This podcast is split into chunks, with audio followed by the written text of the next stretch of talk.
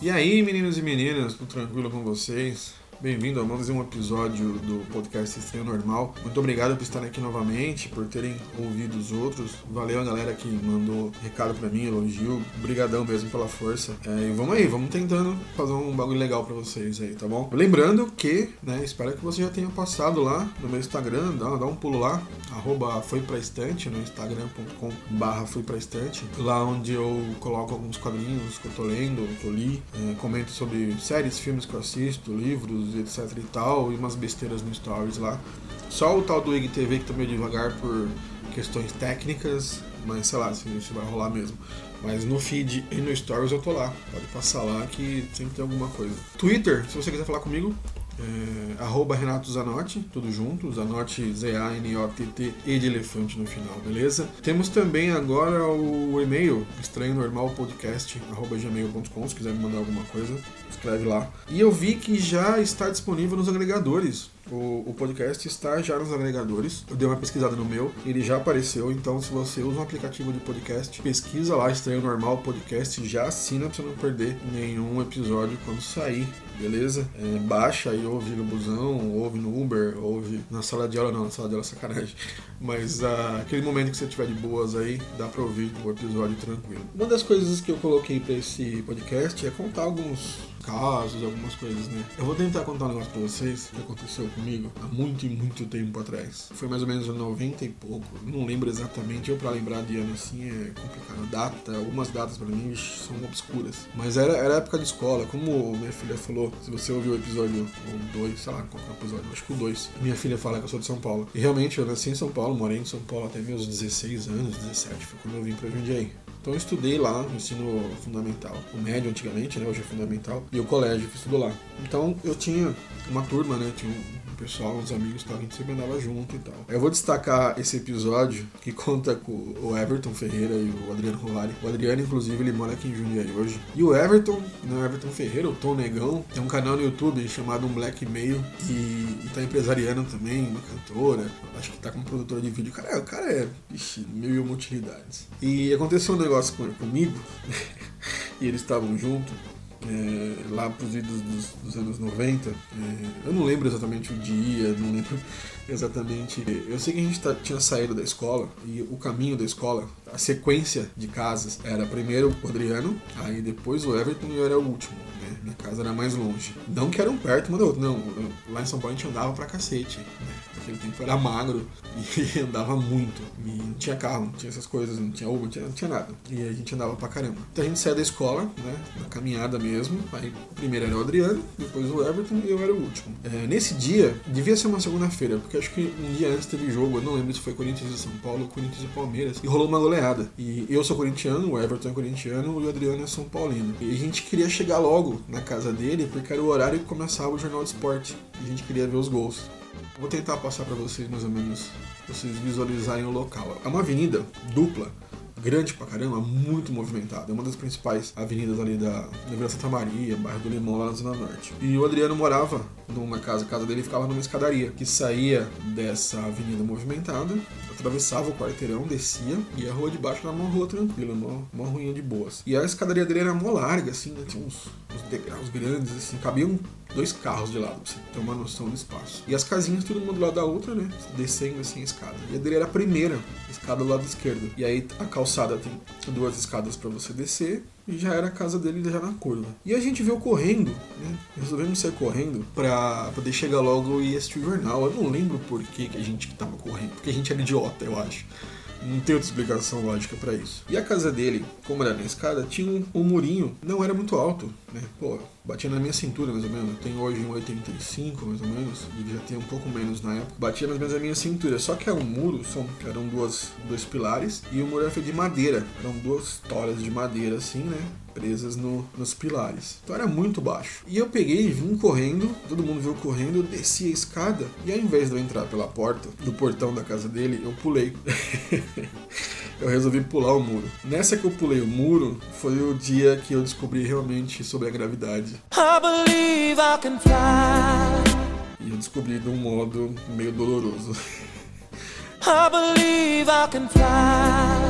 eu saltei pelo muro da casa dele bati o pé na madeira. Eu só sei que eu, eu não sei direito o que houve. Eu acho que naquele momento exato a minha alma saiu do meu corpo e eu me estabaquei no chão de tal maneira que eles ficaram parados me olhando e eu no chão estirado. E eu não sei até hoje como que eu não me machuquei, eu não quebrei nada, não aconteceu nada comigo. Eu só sei que eu dei um chute na madeira, mas voei para dentro da casa do cara.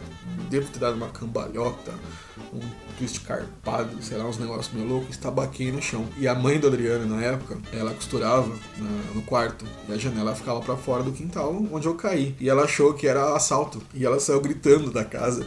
Adriano, Adriano, estão roubando, estão entrando em casa. Nesse momento que ela, desesperada, que não viu que era eu, e saiu gritando, falando que estava sendo assaltado, ainda bem que não existe, não existe porte de armas, ainda bem que não estamos no Texas, senão é capaz de ter levado uns tiros no meio da testa. Os dois, eles não sabiam se eles me ajudavam ou se eles riam. Os dois ficaram travados lá de fora rindo e eu no chão estatelado. Só que eu levantei muito rápido. Eu acho que com susto eu levantei tão rápido assim, aí quando a mãe dele me viu, né, a dona Cida me viu e, e me xingou pra caramba.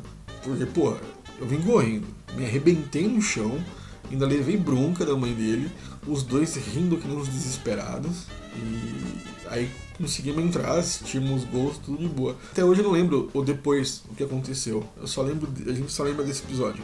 E poxa, nós estamos em 2018, o negócio aconteceu em 93, 94, alguma coisa do tipo. Eu só sei que eles não esquecem isso nunca. A gente sempre faz alguma merda na nossa vida, né? E o mais legal é que os amigos não esquecem dessas merdas. É, uma vez eu estava na faculdade fazendo prova, aí meu celular toca, mensagem, né? Lógico, tava no Vibra e tal. Eu olhei assim, fui dar uma olhada na mensagem, às vezes alguma coisa urgente. Na hora que eu olho assim, a mensagem do Everton dizendo que tinha acabado de lembrar desse, dessa situação. Tava lá rindo sozinho, estava fazendo fazendo prova na faculdade à noite, era umas 9 horas da noite mais ou menos, e o cara me manda uma mensagem dessa falando que tinha lembrado do meu tombo. É, o mesmo acontece com o Adriano, o ele lembra disso e comenta e até hoje a gente não entende o que aconteceu exatamente de eu ter feito aquilo, por que, que eu saí correndo na frente, por que, que eu quis pular o muro e, e, do jeito que eu me estabaquei no chão até hoje eu não entendo como que eu não me machuquei. Mas é uma coisa que passaram-se 20 e poucos anos 30 anos quase, e os caras não conseguem esquecer. E tem, nossa, tem outras histórias, tem outras